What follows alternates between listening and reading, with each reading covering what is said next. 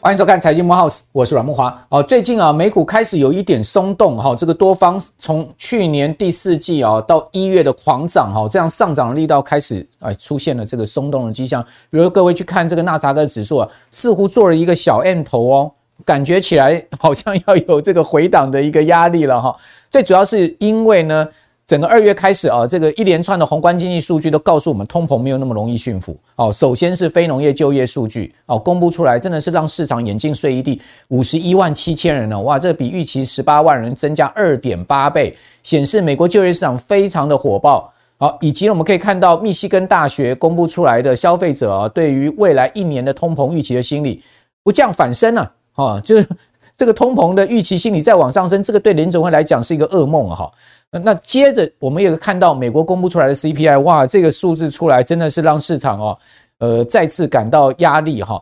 呃，公公布出来的这个 CPI 呢，就消费者物价指数这个重磅的数据呢，哈，这个远远高出预期哦。哦，最新一个月的数据呢是六点四的一个年比增幅啊，市场预期呢是六点二。好，从六点二跳到六点四，那也仅仅比前一个月，就是呃十二月的 CPI 六点五呢，略微回降零点一个百分点。另外，核心 CPI 一样啊，同样的超出预期。核心 CPI 呢，公布出来的数字是五点六，好，比前一个月的数字呢微降零点一个百分点，同时超出预期五点五哈。所以呃，不管 CPI 或者核心 CPI 都超出市场预期。在这样的状状况之下，大家觉得哇，这个联准会恐怕是升息的高点哦，不会是仅仅只有五趴哦。所以是随着这样的一个呃数据的发布之后呢，大家开始对联准会啊可能的利率高点开始出现了这个调整了。紧接着又公布出来，美国这个三月的零售销售 真的是昏头了，居然月比三趴，创下两年来最大的这个呃升幅的一个情况，显示美国不但就业市场火爆，连消费场也很火爆。哦，所以呢，这样的一个预期心理之下呢。这个预期今年原本哈下半年市场认为说要降息的这个星期完全打消了，现在市场几乎不看今年下半年可能会降息，而且呢把联邦基金的终端利率甚至已经拉到五点二了哈，五点二五到五点五之间，以及呢甚至有投行已经看到五点五以上了，哇，这样子的一个压力呢。本周末又爆发出来了，好，公布出来这个 PPI 消呃呃这个生产者物价指数 月比增幅零点七，市场原先预估月比增幅是零点四，从零点四的这个预估呢到零点七，哈哇呃年比增幅这个六趴也高于啊预估的五点四，所以一连串的经济数据告诉我们什么？哦，通货膨胀没有可能这么快的驯服啊！哦，所以我们对于啊整个通膨的这个预期心理啊，大家不要太过乐观，这也造成了股市往下掉。我们也可以看到，造成了这个美债殖率往上升，好，以及呢美元开始啊走高的一个状况。所以我们可以看到，在这样状况之下，呃，市场原先期待美国经济可能不着陆，哈。到现在目前可能又有这个衰退的阴影哈，因为呢，如果说呃这个联总会把利率一直拉高到五五点五附近的话，那美国的经济真的能承受这么高的一个呃所谓利率的压力吗？而且要维持这么长的时间，到今年底都不会降息哦。你可以看到这个呃先前传出来的说。可能美国经济不是软着陆，也是 不是硬着陆，是不着陆。那这样子的一个想法会不会太过乐观？大家可以看到这样的一个讯息出来哈。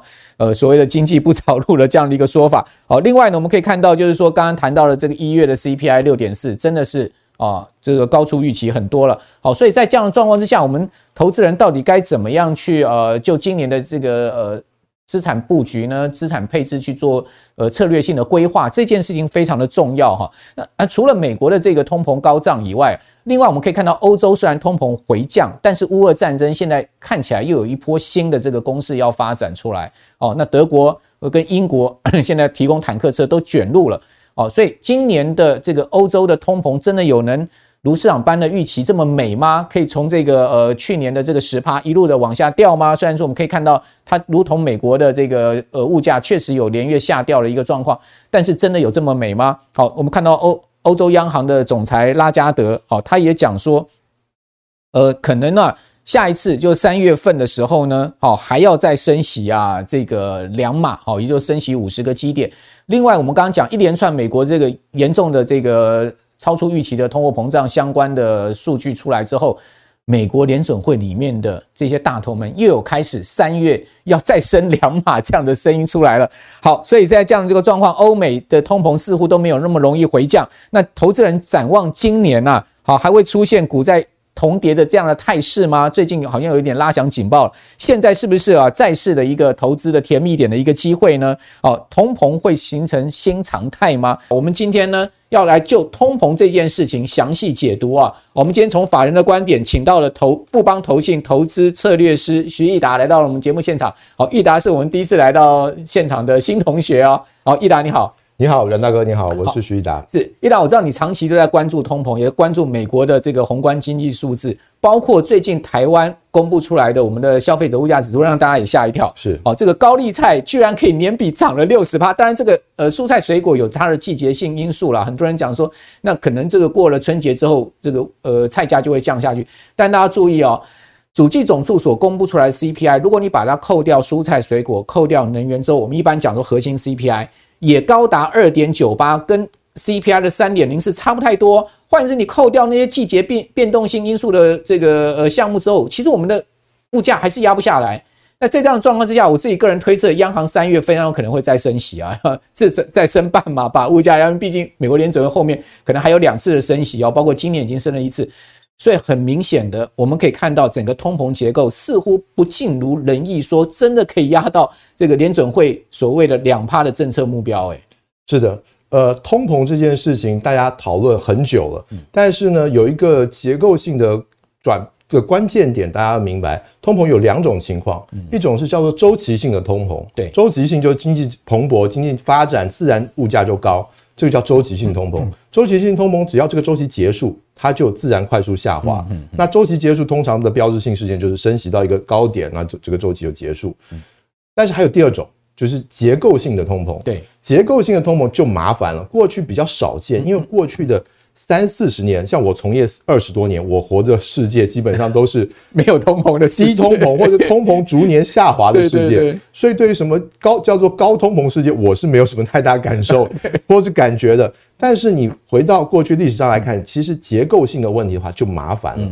那现在结构性的标志性事件就是像二零一八年开始的中美贸易战，开始的所谓第二套供应链的需求，开始的整个原油体系。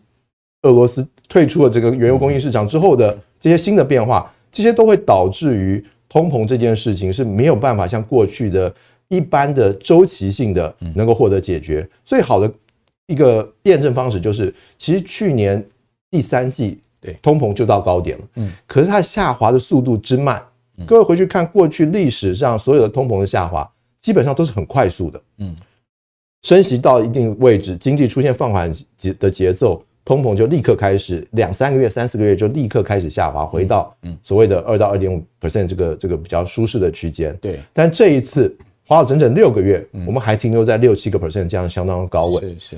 根据去年十二月美联储的对今年的经济预估，三月份它会更新一次。嗯嗯。今年十二月。美联储预估的 CPI 仍然高达三点九 percent，嗯，所以这个下滑还在它的一倍的一个目标区，对，远高于它的目标区。他认为的可能会达到二到二点五的触及的这个时间点，可能在二零二四年。是，所以在这样的情况下，大家就可以看到这个所谓的结构性的这个威力，跟过去我们处理周期性通胀是完全不同的一个态势的，嗯。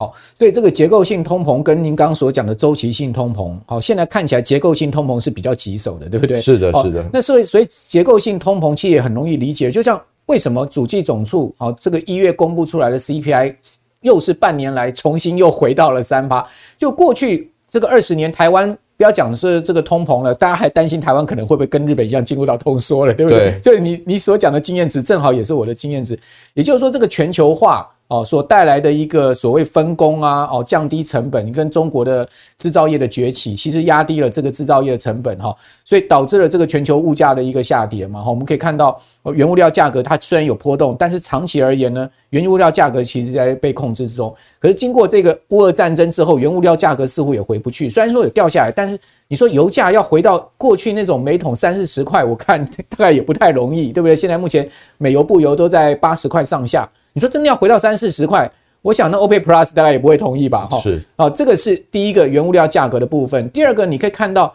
工资成本大概也很难下降。我们都知道工资有僵固性嘛，工资一旦涨上去，除非失业率暴增，好像美国失业率暴增到这个零八年那时候可能到十趴这样的一个情况之下，否则谁愿意这个少一点薪水工作啊？尤其是我们刚刚讲美国一月份公布出来的非农业就业数据。五十一点七万人，这个真的是让大家非常的惊讶的一个状况，而且这个呃新增失业这个请领就业金的人数又降下去，你会发现美国的这个待呃等于说呢职务空缺数又上升到一千一百万，所以从这些数据来可以看到，美国就业市场也是非常紧绷而非常强劲的一个状况。即使科技业大裁员，我们也看不到好像这个。这个呃，所谓失业率大幅上升的影子，不然的话，工资怎么降下去嘛？对不对？所以说这个联动的一个关系，工资又降不下去，原物料价格降不下去，再加上我们讲说，马上这个全世界各国要磕碳税了，对不对？我们上集节目也讲到了说，今年一月，哦，立法院也三读通过了气候变迁因应法，马上台湾也要定执法课碳税了，那这个又加重企业成本，换言之，又转嫁到消费成本上面，所以在这样的状况之下。其实我个人是觉得，我也很认同你刚刚所讲，就是说结构性的通膨似乎很难压抑下去。是的，这样的一个状况会持续多久呢？呃，恐怕未来的两三年，至少我们都会一直看到这样的状况。呃，从不管从原物料的角度，从薪资的角度，从商品价格的角度来看，我们刚刚谈到很多结构性的转变因素，其实都是很多年累积下来，而且。很多在政治的环境之下是很难逆转的，对，比如说中美关系恢复正常，一八年之前的状况，这简直是难以想象。在未来两三年应该不容易吧？那你说俄乌战争戛然而止，那俄罗斯原油就能够顺利的在世界上卖出来吗？我想也不是这么简单的。对。然后你说整个呃工资的状况、就业的恢复，好不容易美国人愿意回去上班了。对。前几年还说要停止补助，逼大家去上班，现在好不容易让他们回去上班了。那他们要求涨薪资，恐怕不得不涨。嗯，所以在这种结构之下呢，其实未来两三年，其实这个通胀的问题会一直困扰我们。只是说这个困扰不是像去年这种七八九趴、欧洲十趴这种，其实有点毁灭性，因为你整个荷包荷包是受不了的。可是这种三四个 percent 是这种相对比较温和，相对七八趴温和。过去来讲还是很严重的一个通膨，对，应该会持续。所以这个利率。换言之，要降下来真是不容易的一件事情。对，这就美国联总会的决策官员所讲的嘛。即使这个通膨已经连续六个月下降，但是现在目前还是高的令人无法忍受嘛，和无法接受的一个状况。因为毕竟过去长期都是两趴到三趴之间，现在 还是在六趴，哦，这样的一个。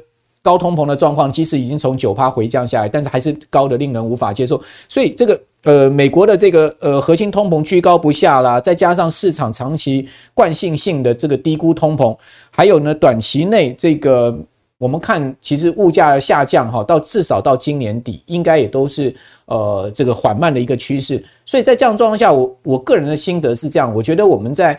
呃，资产配置上面，或者我们在因应我们的生活支出上面，大概要有两个不在了。好，第一个不在呢，就是说，我觉得这个呃，所谓过去这种超低物价的情况，应该不会再出现了啊。然后另外呢，低利率的状况，像过去台湾的利率低到只有一趴多的这样的情况，大概也不会出现。就是央行即使降息，大概也降不回原来的地方了。这两个不在，另外一个要两个比较高。什么叫比较高？就在这样的情况下，你可能自己心态上面要有一个，就是你的生活支出会比较多一点，好，要比较高。你看。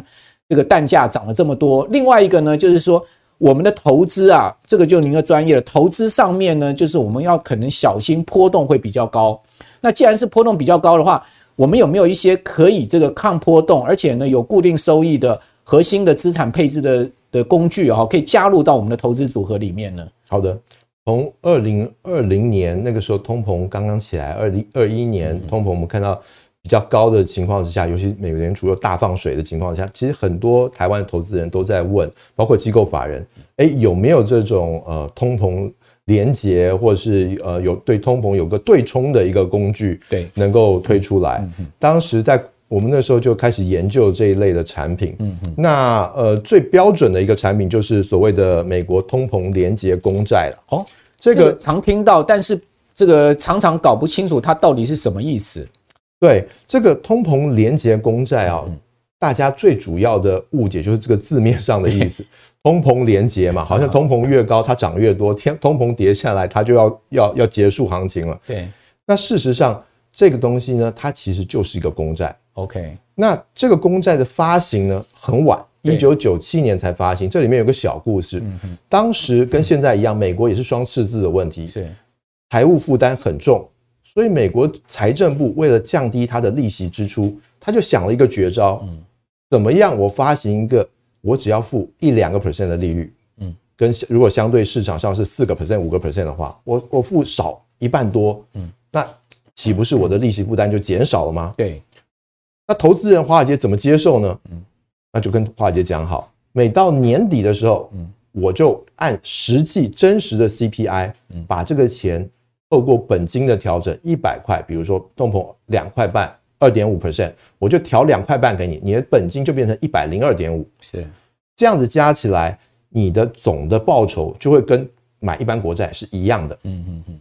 但是呢，如果通膨高于二点五 percent，是三个 percent，四个 percent。你就赚到了。对，当然反过来说，如果通膨低于二点五 percent，那你就得少赚一点。嗯，不是亏钱哦，不是亏钱，你还是有它的票面息，还是有本金的这个调整数。只要通膨不为零或不为负，嗯嗯，那即使为负也不怕。美国财政部说了，如果为负，我至少还你本金。嗯，到期的时候绝对保本就对，绝对保本。嗯嗯，那所以这个东西呢，就变成说，哦，它有一个。绝对保本的一个特性，然后因为通膨的调整，所以避免了过去很多债券投资人担心的啊，我这个存钱存那么久被通膨吃掉啊，是一个惯性的一个担忧啦。对于这个固定收益的投资人来讲，那他就用这种方式来补偿你，或者是让你不要有这种担心，至少你的吸收的水准是可以跟上通膨的数字的。那么这样的一个产品呢？在呃过去二十年间，其实已经运行了很长的时间了。它的总发行量也来到大概一点七、一点八兆美元哦，那的水准，资金池也蛮大了。对，所以它并不是一个很小品种，那也不是什么连结债啊、联动债，也不都不是这样，它就是一个单纯的美国公债，只是增增加了公债的属性之外，增加了这个通膨连结。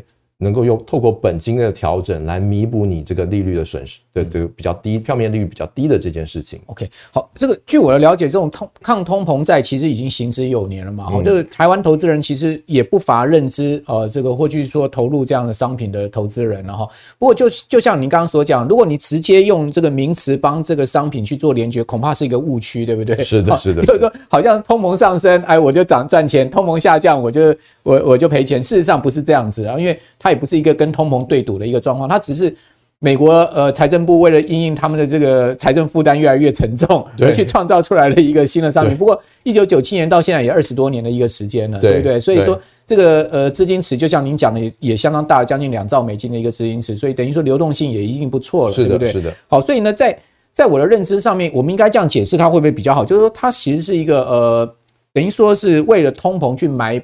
买了一个保险的这种债券商品，就等于说是呃美国国债附加了一个通膨保险的商品，用这样子去理解会不会是比较恰当呢？是的，我觉得这是一个非常好的理解。那呃，像去年像美国美国人本身，美国公民本身，事实上还有另外一种更更棒的债券，叫做 I bond，I bond，I bond，对，它限制美国美国公民每一年只能买一万美金，对。那个也叫 inflation，对，你不能买太多。它值率，它的利率是九点多趴。去年十二月刚标售的那一批是十，是九点多趴。对，那这种就跟当年我们我们的十八趴是一样的意思。其实它其实是一种储蓄的债券，锁利的债券，鼓定鼓励你去长期的去存这个钱。嗯，它的发行呃时间是三十年固定的，而且前五年如果你要卖出的话是有 penalty 的。嗯，它是没有流通的债券，所以。就是一种储蓄债券，每一年九趴谁要卖啊？对，所以他就是鼓励，因为美国人是不储蓄的，对，有很多人九趴他也不存，对。但是去年当因为这个 CPI 特别高，就抢抢抢翻了，也就跟我们抢这个演唱会门票一样，网站都宕机，就出了这个新闻。所以这个就是跟呃一般投资人呃要能够厘清这个这这件事情，就是像通膨连结这件事情，它当然它的影响因素。最大的考虑就是你对通膨未来的预期是怎么样的？对，如果你预期像现在市场上预期很低，啊，觉得说啊，迟早一两年总是回到两趴，那这个就我们这个故事可能就 ending 在这里了。嗯，但如果您刚刚听了我们跟阮大哥刚刚的分析，觉得说这个是一个结构性的问题，不是单纯的周期的问题的话，那么你可能就可以更多的来考虑这样的产品，在未来比较长的时间，也当做你资产配置的一环。好，我个人觉得这个结构性的问题是真的蛮大的哈，因为就像。就像我自己所个人理解的，就是说去全球化。哦，过去三十年是 WTO 主导的全球化，现在已经没这回事了，对不对？WTO 大概这个名词大概已经快被背了，对不对？哈，这个两岸先后加入 WTO 之后，整个经济的大幅成长，这个扮演半导体的供应链啊，或者说制造供应链的角色，降低全球的成本啊，这件事情其实是呃，过去我们讲说低利率哈，包括低通膨的一个很重要的因素。那现在这个已经没这回事嘛？美中对抗看起来没办法和解嘛？好，这个长链变短链。另外一个就是呃，这个气候变迁哦，所要产生的这个所谓绿色通膨的成本哦，再加上我们讲工资的上升、疫情的上升，还有呢，就是说战争、原物料价格的居高不下哈，即使有下降，但是大概也回不去原来那个地步了哦。反正万物皆贵的时代都来了啦，什么东西都有价的时代都来了，所以在这样状况下，结构性的可能性非常高。所以为什么鲍尔？也讲到了说，抗通膨有非常长期的路要走，这也说明了为什么美国一月非农业就业数据好到这种地步。我个人另外一个解读就是，美国人真的也没钱了，不工作不行了，所以也逼 逼出来一定要去上班了，大概是这样子。好，不过这边就要请教，就是说，我们刚刚既然谈到了 TIPS 是一个就抗通膨债券 TIPS 啊，我们英文简称叫 TIPS 啊，它是一个非常好的，呃，等于说投资人可以在结构性通膨环境下面未来。呃，长达好几年的一个环境下面去做资产配置的一个核心工具，它到底有什么特性呢？就是说，它是不是波动度适中呢？以及它的报酬率大概大概应该可以怎么去抓，怎么去计计算？还有就是您刚刚讲到一个关键，就是说，其实这个降息循环跟 TIPS 之间的关系到底又是什么？因为我们可以看到，呃，我们现在当然还没有看到要降息的影子了哈。不过，据现在目前市场的。这个利率期货大概下半年会降息，但这个可能您您觉得有过度乐观的问题。但即使下半年不降息，我看二零二四年肯定铁定也要降息，因为毕竟美国也不可能把利率一直维持在五趴去害死自己的财政嘛，对不对？所以，呃，我们可以看到这个公债值率已经率先往下，不过。大家可以看到，美国十年期国债殖利率去年十月的高点在四点二左右，这今这一波下来最低有破过三点四，呃，这个三点四，最近又回到了大概三点七左右，所以殖率又稍微回上来，这也凸显了这个所谓的呃就业结构的问题，以及我们刚刚所讲的这个通膨居高长期结构性的问题。这些呃回到 TIPS 的这个商品上面，抗通膨债券这个商品上面，呃，它的特性到底要在这样的一个环境下，我们怎么去发挥它呢？好的。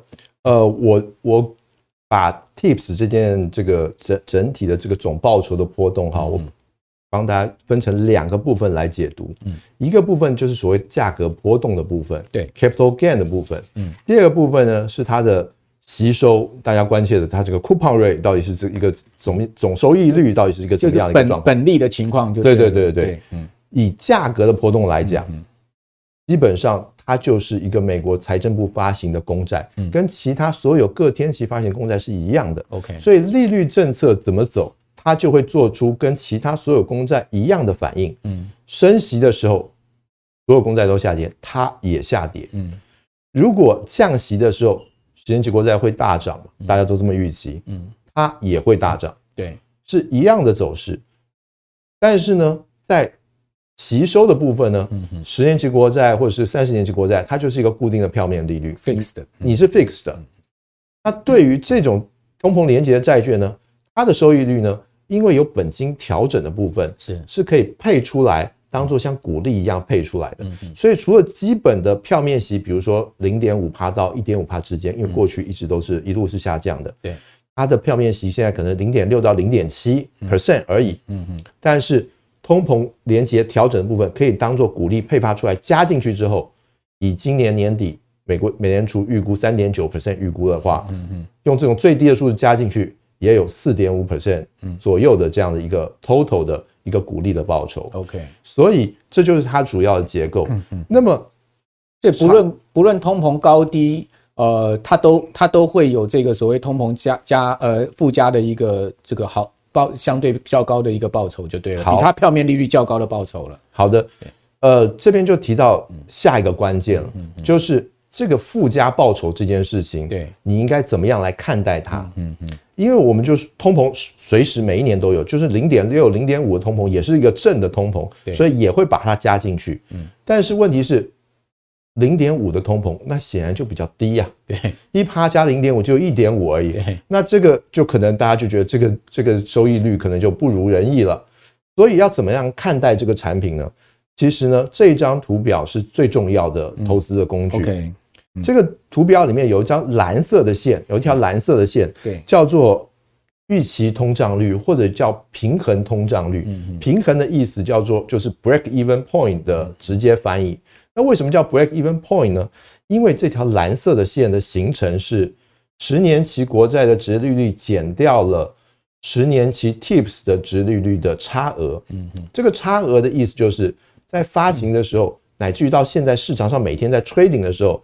市场认为的通膨率是多少？嗯嗯，现在市场上最新的一月份的标售，一月份标售了一个四点一二五的美国十年期国债，嗯，引爆了买盘，嗯，直接把这个殖利率吹到只剩三点五 percent，三点四六 percent，嗯嗯，明明票面息四点一，嗯，为什么变成四点五？大家拼命追价，对啊，一百零一、一百零二、一百零三，对，去追价买，对，导致于它的殖利率是下来。的，对。同时间发行的 TIPS，大家没什么在追价，因为通膨比较弱，就是九十九块接近一百块这样子平价卖出一点二，所以等于说美国财政部认为那三点五减一点二，对，就是只剩二点三、二点四。对，美国财政部发行的时候定出来明明是定四点一、四点二，嗯哼，他认为通膨贴水应该给你们三 percent，对，市场上不用不用给这么多，我只要二点三、二点四就够了，等于是这个意思。那对于那就市场太乐观了吗？很就很乐观啊，就认为通膨一定会下来啊。所以如果年底真的是四个 percent 的通膨，对，我们就会得到更多的天风风险贴水。对，你去买了这样的债券之后，你就会比十年期国债多赚，因为十年期国债的买方变成太乐观。对，所以这条蓝色的线呢，就变成是跟我们每个月看到的 CPI 做比较。对，只要红色的线。每个月 CPI 在这个蓝色的线上方的所整段时间段，你都会得到比较高的通膨加成的吸收。嗯，好，也就是说，这个这张这这张图很重要哈，大家可以看到这个红色线就是 CPI 嘛，CPI 就是我们讲说每个月公布的这个消费者物价指数。那这个呃这个蓝色线就您刚刚讲的是预期通膨率。对，那假设说呢，呃实际公布每个月的 CPI 它高过预期通膨率，高出来这个价差距的部分，其实就是利得的部分。对。就会转成你的用吸收的吸收的部分变成利得的部分。对，OK，好，那看起来这个 要掉到这个地步，应该还有很长时间吧？就像你所讲，这个要往下掉也很慢啊，漫长的路啊。对，哦，所以代表就是说，在未来很长一段时间，大概我们在呃这个利得的部分就不用去太去担心它。那本金的部分呢？好，本金的部分最重要的就是回过头来看所有的债券投资必看的美联储的态度，美联储的利率政策，就随着公债整体的这个殖利率的殖利率的走势来走。对，那美联储的态度很清楚，就是不管是接下来会升到五趴还是五点二五趴，大概率就在这附近了。对，除非风险在于，除非我们接下来一两个月看到说美联储说要升到六趴，嗯，那不要说这个债券。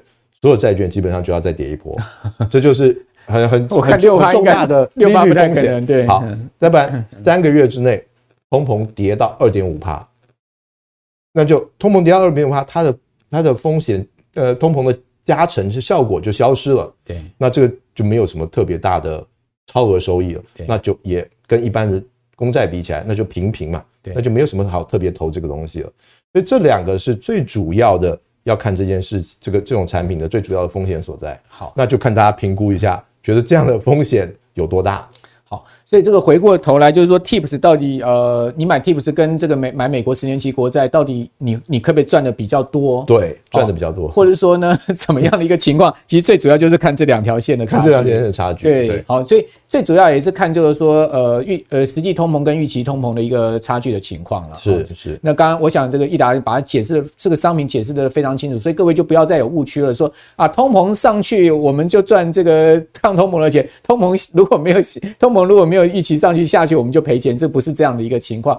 哦，那问那最后再来请教您，就是说，呃，你觉得长期，因为我们刚刚有讲到一个推估嘛，就是利率六趴，我个人是觉得不太可能 了。好，这个当然是市场极端看法。对，确实现在目前是有交易员哦极端看法，说今年利率可能到六趴。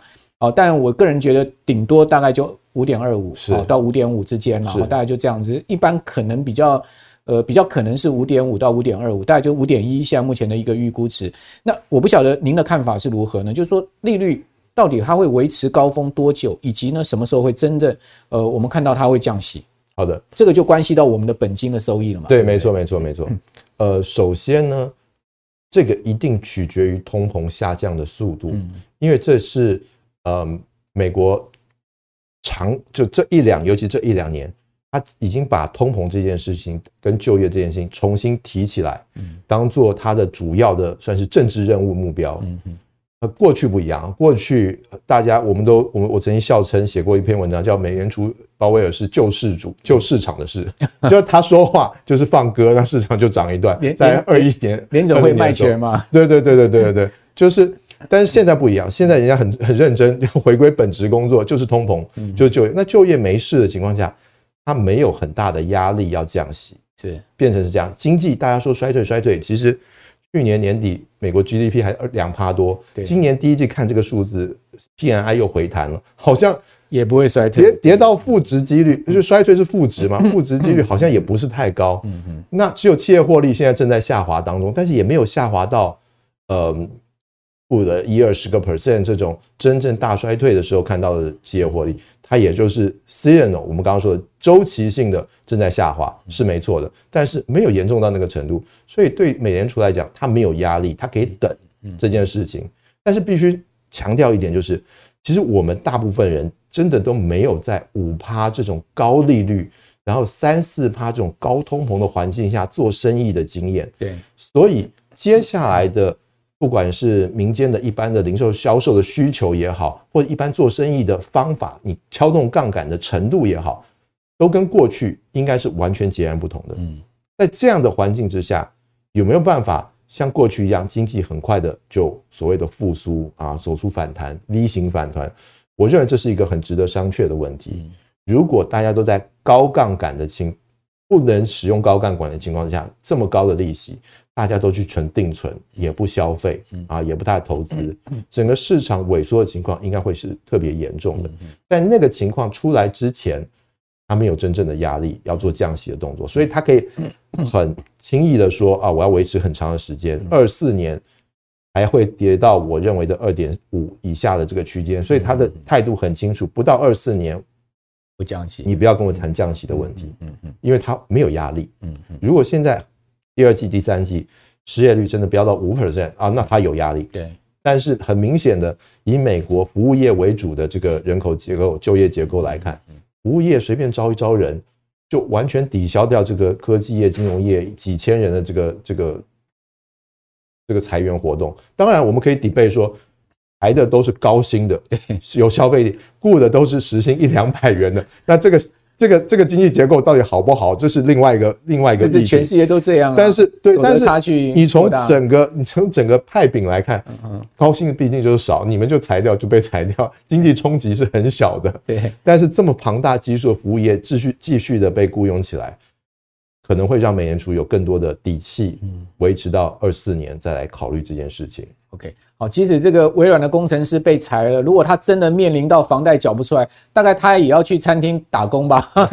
所以基本上，好，这个服务业是不太需要什么职职场技能的，对不对？所以说在这一块上面，吸纳这个美国就业人口就会变得非常的容易，就像海绵一样嘛。哦，这个过去呃疫情时代的时候，大家都发这个政府发钱，所以大家不用工作炒股就好。现在面临到物价高涨，美国人就要冲，全部冲回就业市场上去赚那个 paycheck 了哈，去赚那个每个每周的周薪了，就变成这样的一个情况。所以说呢，你会看到失业率为什么降到三点四，好，降到了五十年来最低的一个情况，就变成是。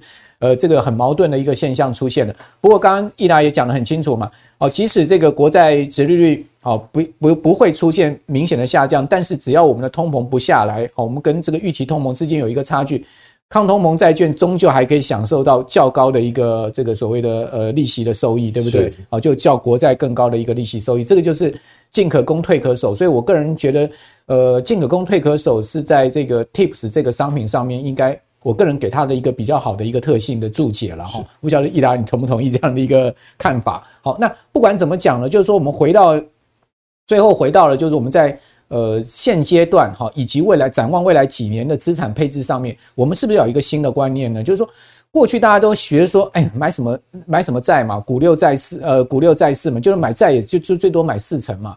那现在，呃，我们看到您刚刚也讲了，现在的整个所谓的去杠杆哈，或者说呢市场波动的风险哈，一下一月大涨，二月又不涨。你看到去年呃整年的大跌之后呢，一月这样的特斯拉去年跌七十趴，今年可以涨六十七趴，这样子一个疯狂的市场行情下，我们最后最后我请教你，我们在整个资产配置上，股债的配置上，我们需要什么有一个什么样全新的一个策略呢？好的。呃，我我也常看您的节目，很跟很多这个财经频道了，大家都提到一个概念叫存股嘛。对，存股的本质是因为它殖利率很高，大家就觉得说比定存好。现在问题来了，对，美国基础利率是五趴，嗯，美元去年底还有一些银行推出一些专案定存四点五趴，嗯，现在普遍都在三趴以上，嗯，好，那如果未来一段时间美元的最基本的定存都在三四个 percent 的时候。请问我们的存股要给它的报酬率要定在多少？嗯你再存个五趴的存股的定存，好像这个值利率就有待商榷了，就没有吸引力了。这个风险贴水太小了，对，只有只有两百个点，两个 percent 而已。对，好歹要八九十个 percent 我才能存你这个股。所以对于股票的配置来讲，会我们会采用一个更严苛的标准来看待它。也就是说，你股利率不是双位数，哦，好像你这个我们就要想一想，你是不是真的值得我？跟你存下去了，对，那有多少股票能做到这件事情？第二个部分是，过去我们很习惯在低利率的时代采用高杠杆，或者欣赏高杠杆的公司，或是这种科技型的企业。